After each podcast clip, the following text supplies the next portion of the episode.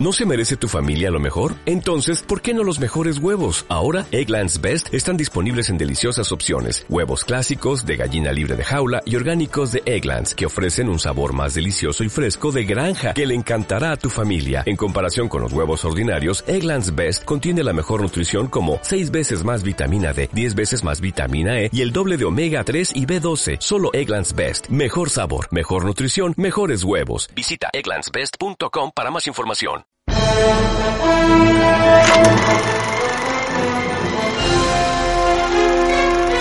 Siéntate en la butaca.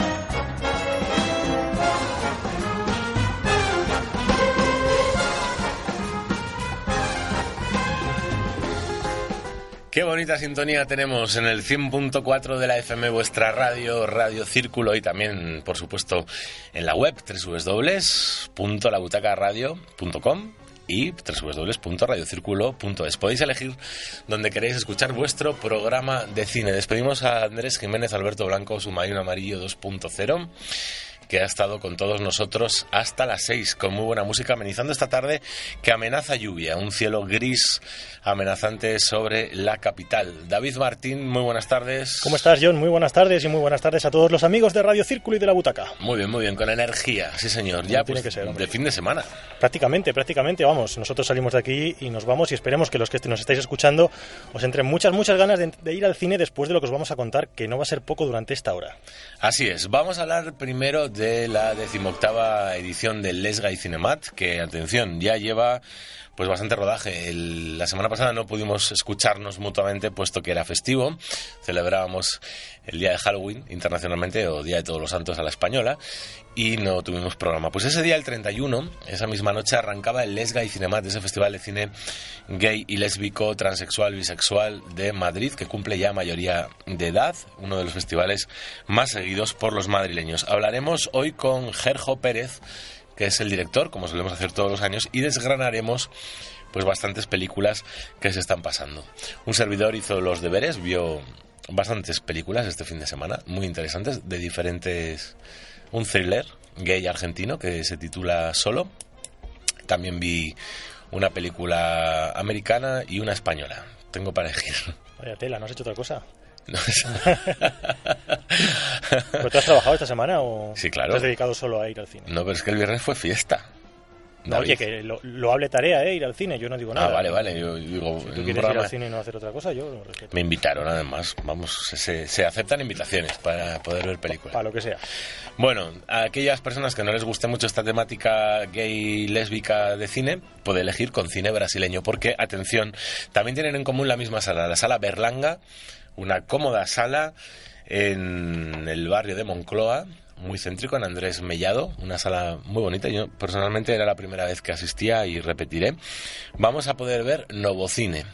Es un ciclo que arranca hoy mismo, no, perdón, arrancó ayer, día 7, hoy es día 8, hasta el día 14. Nosotros lo que haremos será hablar con Carla Guimaraes, que es la directora, nos desgranará pues todas esas películas que vamos a poder ver a lo largo de una semana en esta sala, como digo, Novo Cine, el festival de cine brasileño. Y para este festival no necesitéis ninguna invitación, es gratuito. Todas las películas que queráis ver son gratis.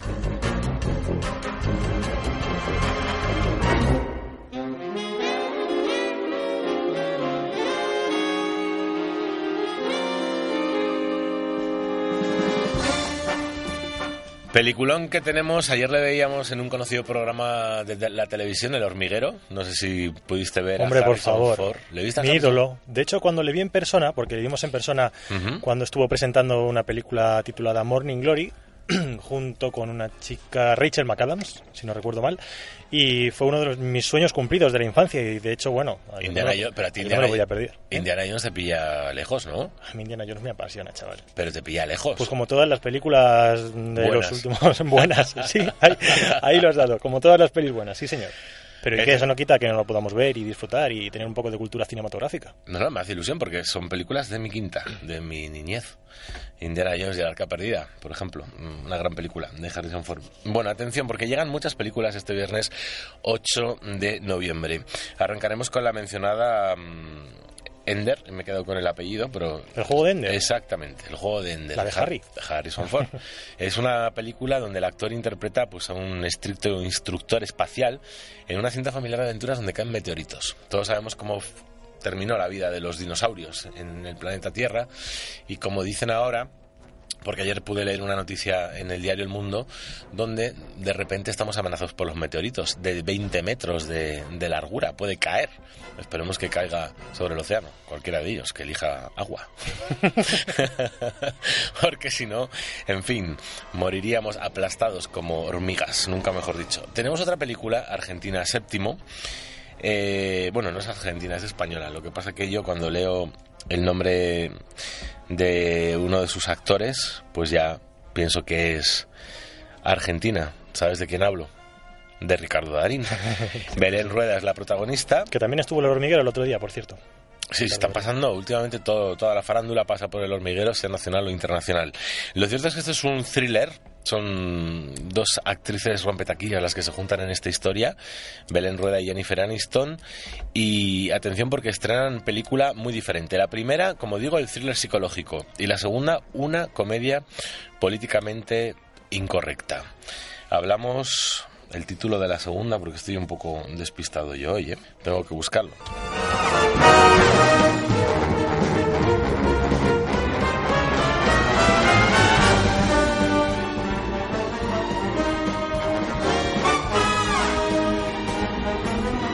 Somos los Millers, Ahí, es el ahí. título, que vaya lío. Es que no voy a hablar de ninguna de las dos. ¿Sabes lo que pasa, David? Que ¿Qué no, pasa? no las he seleccionado.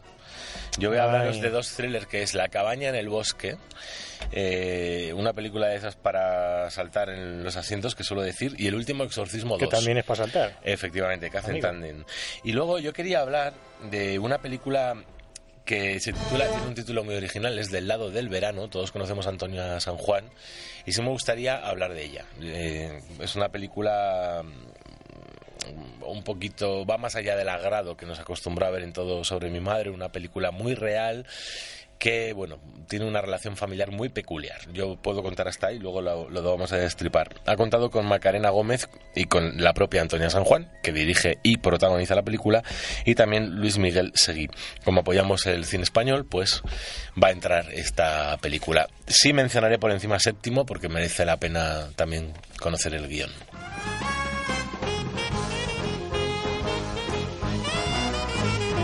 Pues estos son los ingredientes de la butaca de este 8 de noviembre. Dos festivales de cine, una sección de estrenos y si hay tiempo pues comentaremos alguna noticia, como siempre, o alguna película que hayamos visto y quieras comentar, David. Ah, pues sí, yo he visto Gran Piano, por cierto. ¿eh? Muy Ay, buena. no la he visto yo. ¿te Qué ha buena, qué buena. Sí, me ha gustado mucho. Me ha gustado mucho. ¿Sí? Sí, de ¿Qué verdad. Es, ¿Qué es lo que más te ha gustado? Lo que me has... No, mira, te iba a decir que, Lo que tiene un rollo Hitchcock. No es cierto, ¿eh? No es cierto. Además, yo soy muy aficionado al cine de Alfred Hitchcock y no le encuentro ese toque Hitchcock que le dan algunos críticos y, y en algunos artículos, pero me parece que es genial. Sobre todo... Lo, Elijah Wood. Sí, y tiene unas reminiscencias de cine mudo en el sentido de mm, toques de cine clásico, escenas un poco aceleradas, sin diálogo, en fin, es, es muy interesante, es una película Dicen que, muy interesante. que recuerda a la muerte de los talones. Te digo, mm, a mí no, ¿No? me parece que esté a la altura de cine De clásico, Hitchcock. pero bueno, eh, son gustos. Pero hay intriga. Hay mucha intriga, hay mucha intriga. Es- Ya te digo, es un peliculón, de verdad. eh, Yo disfruté mucho viéndola. Es la primera vez en mucho tiempo que no se me hace una peli larga. Con eso te lo digo todo. Y dura más de dos horas. Sí, dura dos horas, cerca de dos horas. Ujú. Bueno, pues tomamos nota del gran piano. A ver si convenzco a mi pareja. Se me está escuchando, por favor. Quiero ver gran piano. me toca elegir. bueno, son las 6 y, do- 6 y 12 Sí. de la tarde. ¿Cómo pasa el tiempo, no? Qué sumario más largo. Pues verás qué música te voy a poner ahora. Venga, una buena banda sonora y atención, abrimos el telón y hablamos con Gerjo Pérez del Lesga y Cinemat.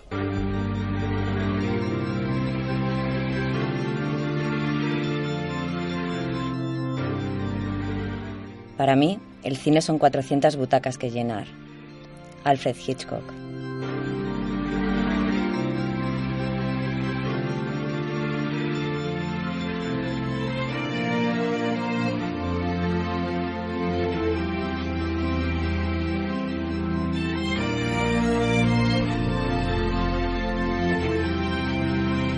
Siéntate en la butaca.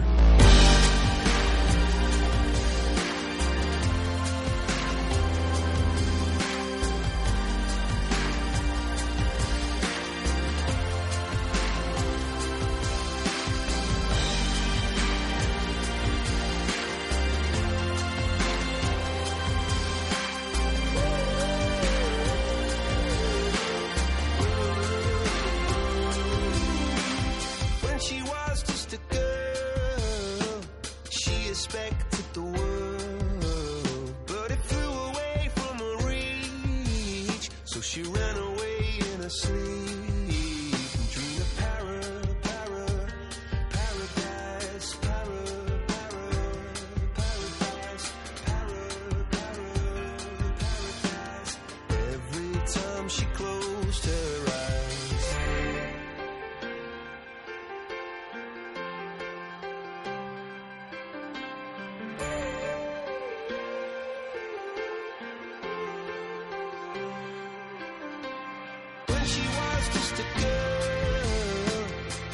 expected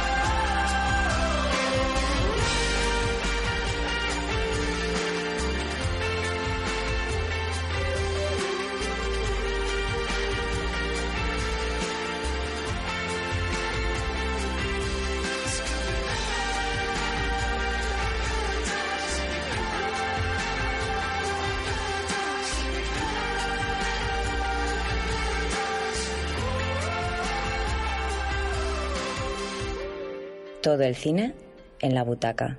100.4 de la FM.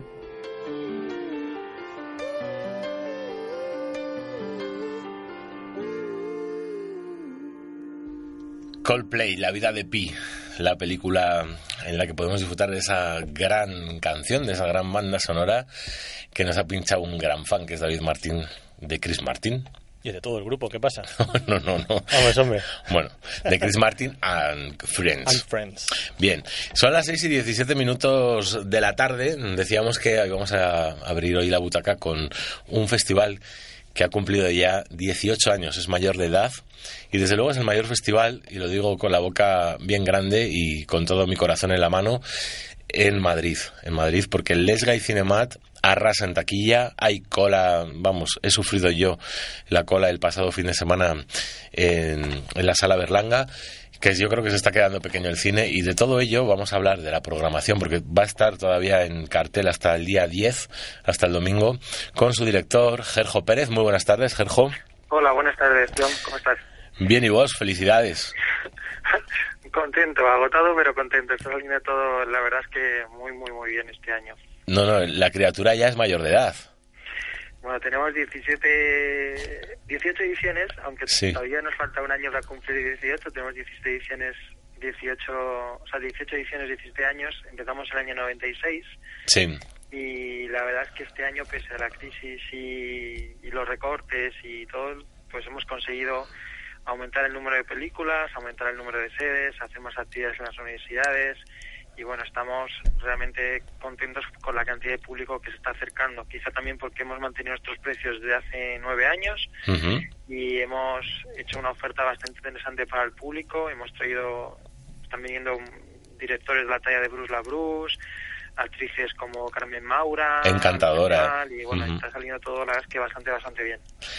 Carmen Mora, encantadora. eh, me reí mucho con la película. La verdad es que Lane My People Go es divertida. Está muy bien. Y, y Carmen Mora, pues bromeaba, ¿no? En, en la sala de cine porque tristemente parece que no va a encontrar distribución en España. Sí, la verdad es que es una pena, es una película que es una comedia mm, muy, muy, vamos, que pienso que podría ser interesantísima que algún distribuidor se animara a distribuirla también en España, como ha ocurrido en otros países de Europa. Y bueno, la- la- los pases que hemos hecho hemos arrasado en taquilla, o sea que, que sería una película súper conveniente que estuviera disponible para, para el gran público. Yo he visto, te comento para que sepas, eh, vi, me encantó solo. eh, ya sé que hay una votación y no quiero. Es la Argentina. Sí, sí, sí. el giro que pega la película eh, es espectacular y además, bueno, uno va a ver la película y no sabe que es un género que nos encanta, que es el thriller. Pero no podemos contar más. Hasta ahí cuento. Luego vimos eh, BGF, Best Gay Friend, que también, bueno, es más teenager, es una película más para chavales jovencitos, pero también tiene su punto. Y Hawái, otra película argentina que también me, Marco Berger. Sí, se me hizo un pelín lenta esta última, quizá. Me gustó la historia, pero le faltó un poco de ritmo.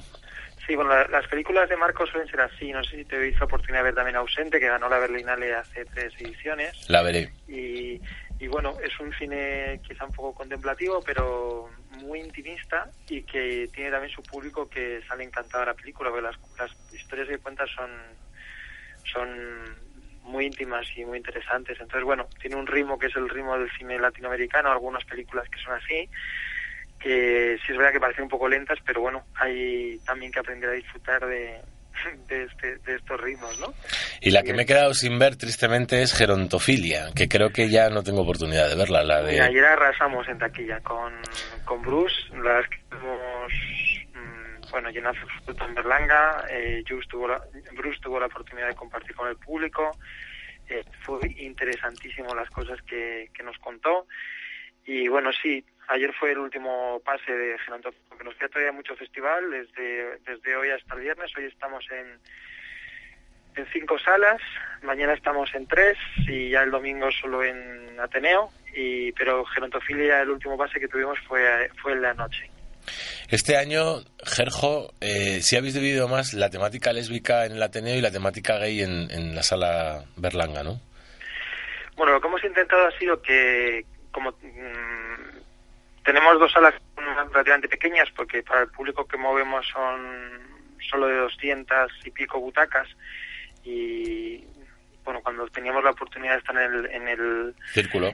en, Ah, no, en la, en la sala primero de mayo, ¿no? Sí, La en el, bueno, el Círculo también estuvimos en la quinta edición, que también es una sala que nos movimos porque nos salía, también es una sala pequeñita. Sí. Pues lo que hemos hecho ha sido eh, simultanear eh, tanto de Madrid como Sala Berlanga, donde en un sitio durante una tarde ponemos películas de chicos en un sitio y películas de chicas en otro. Y bueno, pues una fórmula que ha funcionado porque la gente, bueno, pues acerca a la sala, compra a lo mejor una entrada para la primera sesión y luego se va a tomar un café, luego vuelve, luego, vuelve. o sea que bueno, que, que sí es una fórmula que funciona.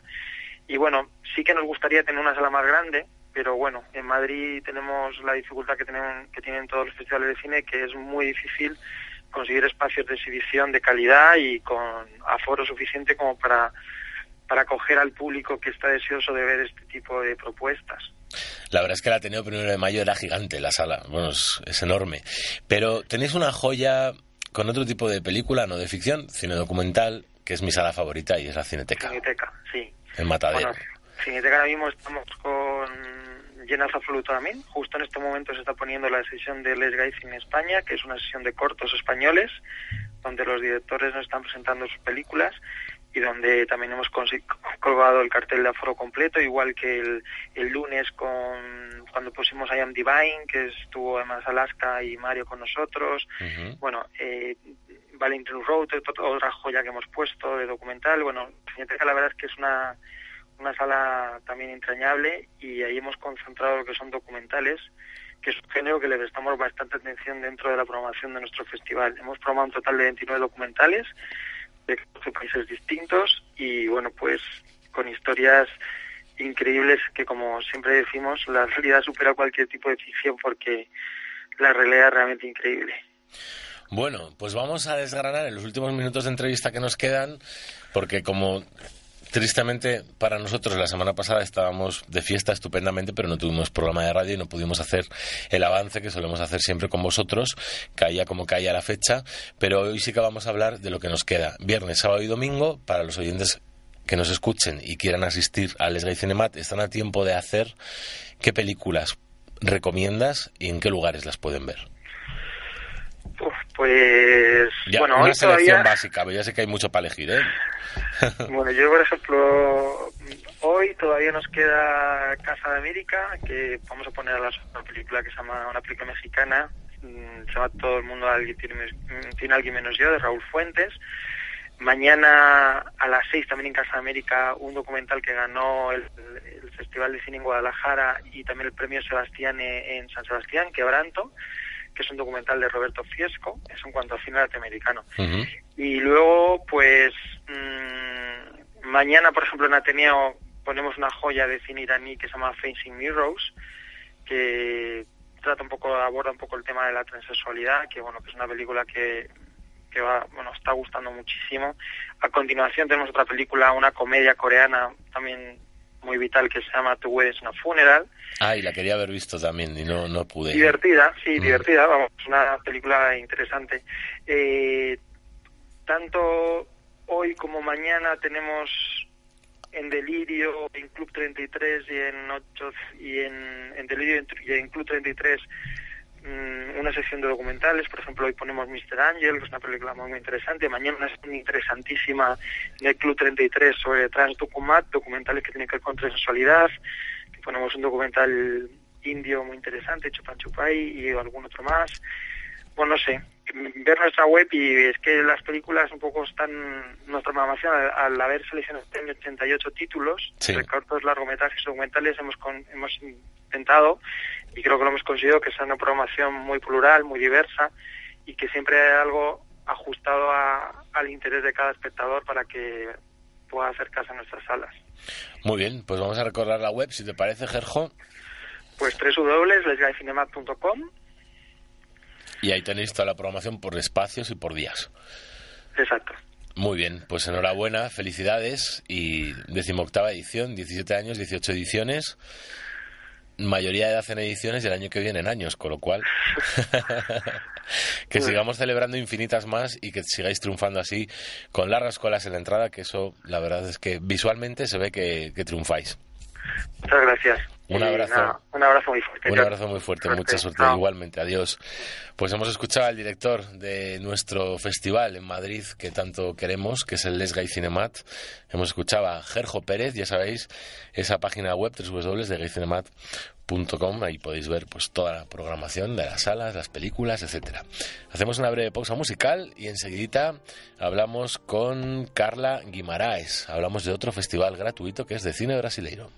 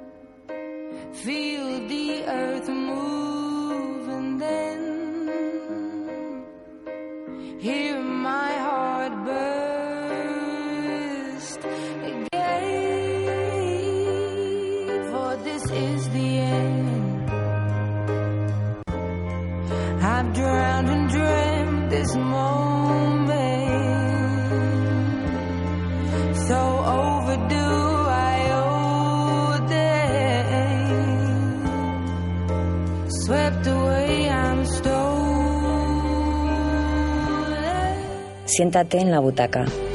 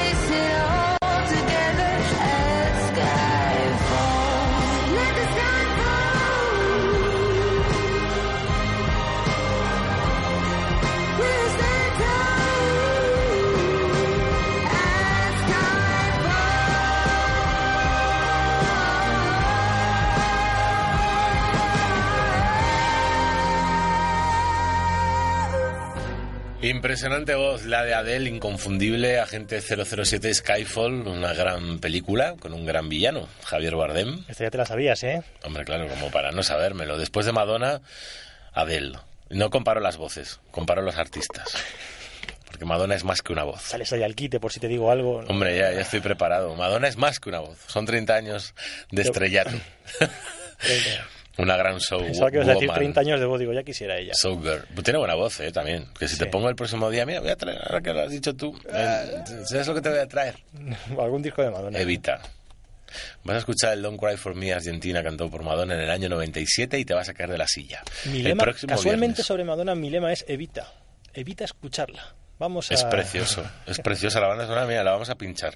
Y además, bueno, no solo es el You Must Love Me, un- la mejor balada de toda su, su historia, que tiene un Oscar. Y es una persona esperando a Ya lo sé, lo sé, que ya, en fin, Adele 007, Skyfall, y ahora sí, hemos hablado del Les Gay Cinemat, 18 años, dividimos entre dos, nos quedamos en 7, Nuevo Cine, Festival de Cine Brasileiro, gratuito, y esta semana hasta el día 14 en la Sala Berlanga. Estamos abonados a la Sala Berlanga, tenemos al otro lado del teléfono esperándonos a Carla Guimaraes. Muy buenas tardes. Hola, muy buenas. Enhorabuena, siete anitos. Todavía sois pequeñitos al lado del Les Gay Cinemat, pero vamos, gratuito y sobre ruedas, ¿no? Sí, y, y siete años trayendo siete películas. Nuestro deseo es poder traer muchas más, pero en fin, poco a poco. Poquito a poco, di que sí. Lo cierto es que la sala de Erlanga nos encanta en Andrés Mellado, en plena, pleno barrio de Moncloa. Seguro también vais a tener grandes colas para ver interesantes películas. Yo estaba leyendo, arrancabais ayer, ¿qué tal fue la inauguración?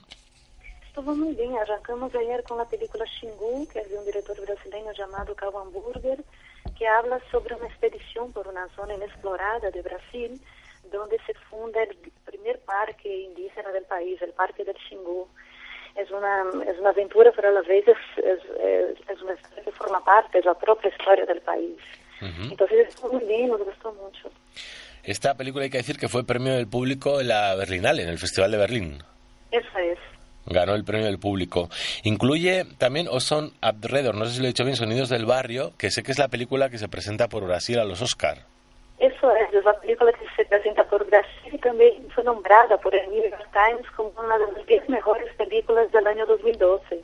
Bueno, estáis que os salís, ¿no? De éxito. Espero que sí.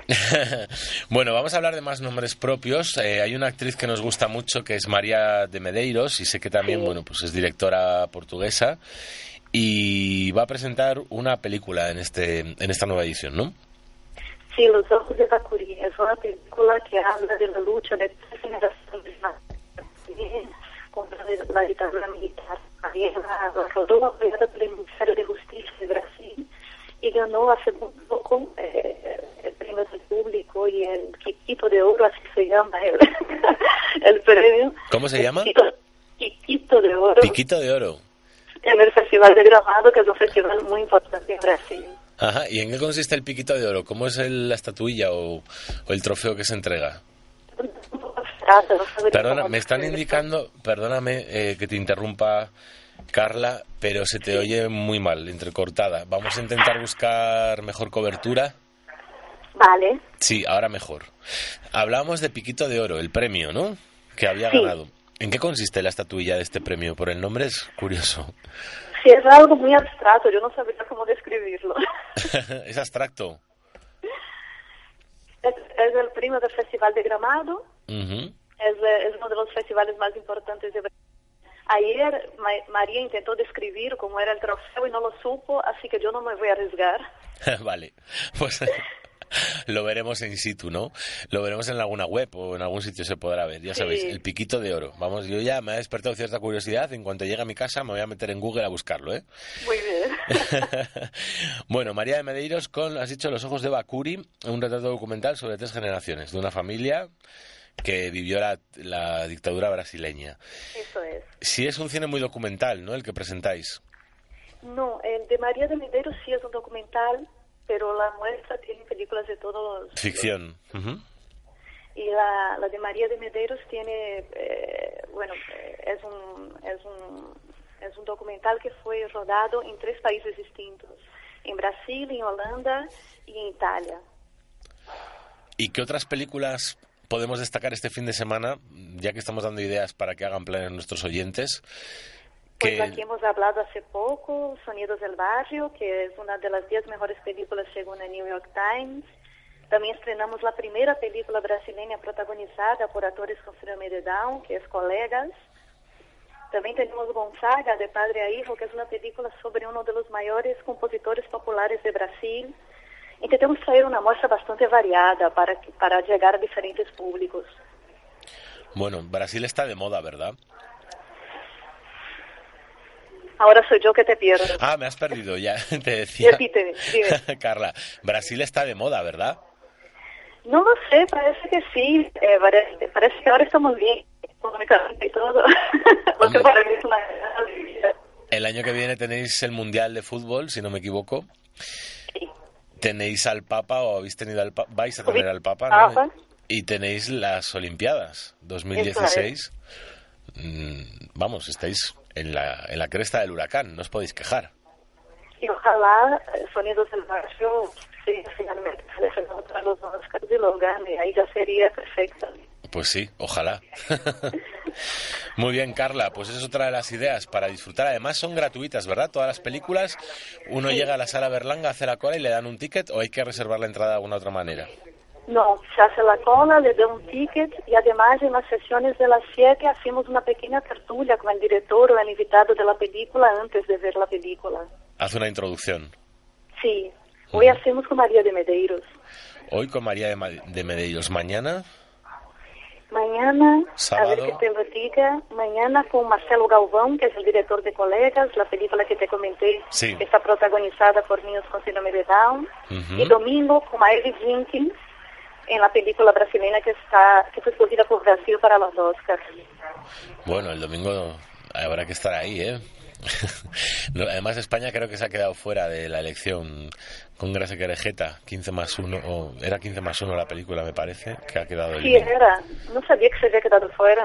Sí, sí, vamos, no, no ha sido seleccionada para los Oscar. Tenemos una película de animación y se me ha olvidado el nombre porque no tengo aquí los papeles delante, pero sé que España ha, ha conseguido introducir en una terna de animación una candidata. Muy bien, pues a disfrutar. Bueno, ahora mismo hay una muestra gemela a la nuestra de cine español en Brasil, en Río de Janeiro, de la Fundación SGAI. ¿Dónde? en Río de Janeiro, en Brasil. Se Ajá. llama Muestra de, de Cine Español en Brasil, de la misma manera que las nuestras muestras de cine brasileño en España. ¿Y gusta en Brasil hay tirón también con las películas de cine español? Yo creo que sí, ahí en Brasil eh, les gusta mucho Almodóvar y creo que las películas españolas tienen muy buena receptividad. Bueno, tenemos más que Pedro Almodóvar. La verdad Sí, es que lo sí. sé, pero él es muy, muy querido ahí. Sí, en todos los sitios es querido Pedro Almodóvar. En la butaca aquí, en Radio Círculo, también es querido Pedro A Almodóvar. este lado del cristal no, perdóname. bueno, aquí tenemos unas diferencias de gustos.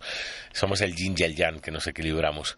Pero a mí me encanta Pedro Almodóvar. Le mando un beso muy fuerte si nos está escuchando. ¿eh? Muy bien, Carla mm, Guimares. Guima- Guimaraes. Guimarães. Guimara- Guim- Guimarães. Sí. Bueno, ya no me hagas decir eso porque ya es muy complicado para mí el, el Pero portugués. dicho chiquito ya está muy bien. Guimara, Guimarães, algo así. Eso es. Muy bien. Mucha suerte, que celebréis mucho, que vaya creciendo el festival como el Let's Gay Cinemat y llegáis a la mayoría de edad. ¿De acuerdo? Muchísimas gracias. Ahí estaremos viendo buenas películas. Gracias. Besos muy fuertes. Gracias a vosotros. Adiós. Adiós, buenas tardes. Pues Novo Cine 2013, cine brasileiro eh, de calidad, películas diferentes que podemos ver, se nos acercan cruzando el océano hasta Madrid. Ya sabéis, Sonidos del Barrio, esa película que va candidata a los Oscar este próximo año, por ejemplo, y que ha sido elegida, como decía Carla, por la crítica del New York Times, nada más y nada menos, como una de las 10 mejores películas del mundo realizadas en el año 2012. Pues Les Gay Cinemat por un lado, Novo Cine por el otro, llegamos a las 7 menos 20. No sé con qué me vas a sorprender. Estrenos directamente, no hay una banda sonora. Estrenos. Pues vamos con las películas que llegan a la cartelera este 8 de noviembre.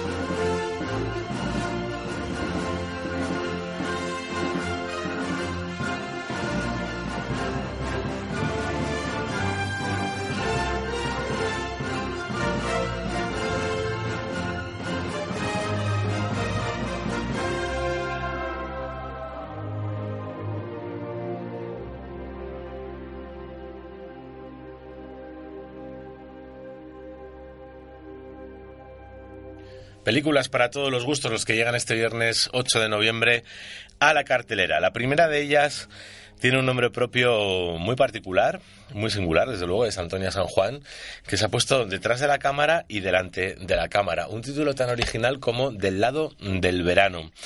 Veremos a ver en qué consiste esta historia tan familiar. Hablaremos también del juego de Ender, Harrison Ford, que se ha paseado por todas las televisiones últimamente. Ayer le veíamos en El Hormiguero. También tenemos El Último Exorcismo 2 y La Cabaña 2 Thriller para, bueno, ya que no tuvimos programa el 31 de octubre y era Halloween, pues para saltar en la butaca esas películas que nos dan energía en el asiento. Arrancamos los estrenos. Lola, tienes que reponerte. Dios se ha querido llevar a tu marido, mi niña, pues se lo ha llevado, ¿me entiendes? Pero tú ahora tienes que mirar para adelante. Joder, mamá, que me pongo la tira. Si no la toca. Le tendrán que, que hacer la autopsia, ¿no? ¿Para qué? Como, como que para qué? Pa- pa- para saber de qué se murió, ¿no? Coño, claro. Tenía una metástasis. ¿No era cáncer lo que tenía mi cuñado? A ver si ahora va a tener la culpa de que tu hija te loca las dos copas de chocolate. Una palabra, vicioso. No, no, no, no, a, a- a- a- a- a- a mí a mí me gustan las personas. Ay, la que mal metes tu cuñada en esa, esa está tordía, pa, pa, pa. E- e- Ese es un bicho ah, malo.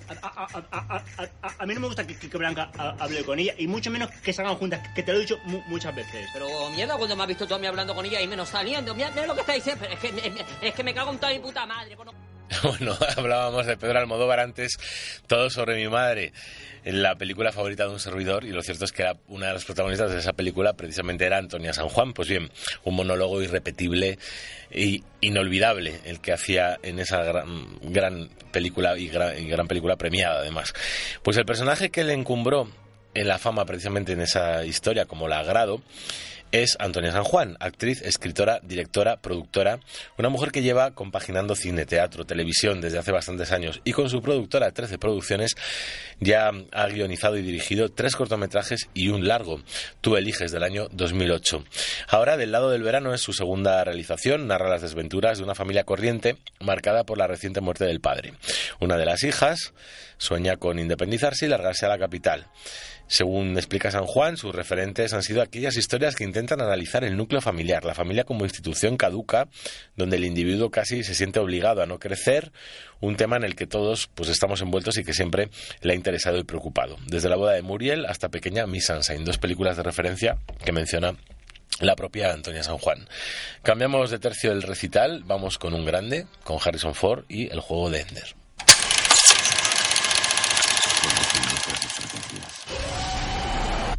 Han descubierto nuestras debilidades. Y el ataque alienígena casi nos destruye. Eso jamás puede volver a ocurrir.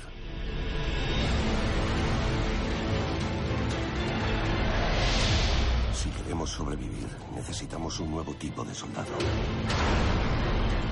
Uno que no piense como nosotros. Que no tema lo que tememos.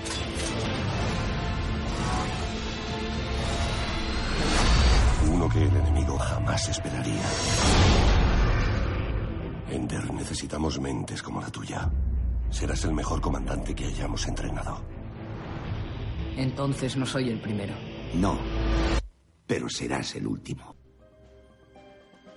Una película, El juego de Ender, que habla de cómo adquirimos responsabilidades cuando nos convertimos en adultos, de lo mucho que cuesta aceptarlas, y así resume el propio Harrison Ford el argumento de esta cinta. Una película de ciencia ficción que protagoniza junto al joven Asa Butterfield, al que vimos en la gran película La invención de Hugo, en la que también participa Ben Kisley y Viola Davis, y bueno, esta última por Criadas y Señoras, les recordamos, y dirige... ¿Y el primero por quién? Por lista de Hitler también. Bien. Sí, es verdad. Muy bien. Está bien esa, esa puntualización. Gracias. Me callo otra vez. y Gavin Hood. A ver, listo. ¿Dónde viste? ¿Dónde viste el- a Gavin Hood? En el cine. Eso seguro. Bueno, o en la tele. Expediente Ámbar y Lobezno. O en el Ordena. Lobezno. Bueno, lo cierto es que Ender del, eh, el Ender del título es Ender Wiggin o Butterfield, un joven de 12 años que, pues, en un futuro lejano es seleccionado entre miles de adolescentes como el único capaz de salvar la Tierra de una más que probable invasión alienígena. Antes de enfrentarse a ese tremendo reto, deberá entrenarse duro y ganarse el respeto tanto de sus compañeros como del coronel Graf, interpretado por Harrison Ford, el estricto instructor al mando de ese grupo en el espacio con meteoritos incluidos. Una película bueno, pues de estas de intriga, de ciencia ficción, que para pasar el rato con palomitas y Coca-Cola y con un gran actor, pues no está nada mal para este fin de semana que se presenta un poco lluvioso en Madrid. ¿Recuerdas cómo te llamas? ¿Sabes dónde estás? ¿Qué mes es? ¿Qué año es? Aquello de lo que estás huyendo no te encontrará aquí. Así que estabas en una secta o algo parecido, ¿no? Del productor Eli Roth. ¿Nadie ha intentado contactar contigo? No, señor. Diga. Diga. Te he encontrado. Estáis mirando? ¿Te miramos a ti? ¡Basta! ¡Basta! Sigue ahí fuera. ¿Quién? El demonio. Bueno, pues ahora vamos a hacer el Halloween que no pudimos hacer hace siete días. La verdad es que el 31 de diciembre era esa noche mágica que tanto nos gusta con calabazas iluminadas, etcétera. Y el último Exorcismo 2 es la película de, las que, de la que os voy a hablar a continuación. Tras el éxito de su primera parte, ese inesperado éxito registrado hace tres años, en 2010, pues ya era cuestión de tiempo que continuara la historia de Nelly, una muchacha poseída por un poder infernal. Aquí ahora esta joven de apariencia dulce intenta rehacer como puede su vida, pero por mucho que se haya mudado desde Luisiana hasta Nueva Orleans y empieza a creer eh, que todo lo pasado fue un sueño, de nuevo va a sentir la presencia de un ser maligno llamado Avalam. Entrará entonces en acción una sociedad secreta que lleva tiempo observándola. Una película interpretada por Ashley Bell, Julia Garner y Spencer Treat, dirigida por Ed Gansbonelli. La verdad es que además la segunda parte es del mismo director, con lo cual tenemos garantía de que sea de calidad. ¿Todos listos? Pues en marcha. Ni siquiera sale en el GPS. No es digna de tener un posicionamiento global. De eso se trata, ¿no? De desconectar de todo.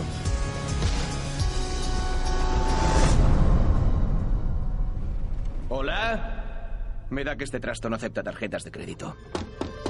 El cartel pone cerrado. Sí, estamos buscando. ¿Cómo se llama? Tillerman Road. Suficiente para llegar. Lo de volver es otra cosa. es alucinante. Los corderos han atravesado la puerta y ya han llegado al matadero. ¡Que empiece la fiesta! Pues otra película que triunfó en Sitges de cine fantástico y de terror. El protagonista de Thor lidera una excéntrica cinta de terror que triunfó en ese festival catalán. Hablamos de La cabaña en el bosque. Si nos tenemos si nos atenemos, mejor dicho, que leo ya mal entre líneas a estas horas, al arranque de esta película con un grupo de estudiantes en un estado de excitación permanente, perdidos en una cabaña alquilada eh, en mitad del bosque, pues parece una propuesta de terror poco o nada original, puesto que casi todas las películas empiezan igual. Pues bien, si recordamos el enorme impacto que tuvo entre el exigente público presente en el Festival de Sitges del año pasado, parece claro que sus virtudes son muchas, y voy a enumerar alguna. Para empezar, sus responsables gozan de los favores del público aficionado al fantástico y conocen bien sus gustos. Y su director, el debutante Drake Goddard, es el guionista de series como Perdidos, que a mí no me gustó nada, la verdad, me decepcionó tanto, y de películas como Monstruoso y Guerra Mundial Z. La verdad es que Guerra Mundial Z no he aguantado a verla entera, a pesar de que saliera Brad Pitt, porque creo que la protagonizaba él. Su productor es Josh Whedon, realizador de Los Vengadores, y ambos pues han utilizado los escasos 22 millones de euros de presupuesto para darle una vuelta al género, como ellos mismos han reconocido, y así sorprender al público con giros de lo más extravagantes. Entre otros giros, pues podemos destacar que no faltan ni monstruos milenarios ni psicópatas varios en una cinta pues en la que se entremezclan la comedia, el gore, con infinidad de guiños a éxitos pasados del género. Yo creo que os habré convencido, ya sabéis, La cabaña en el bosque, amantes frikis, amigos nuestros, una película original para ver este sábado. Y ahora vamos con una sorpresa final que os digo que se titula Séptimo.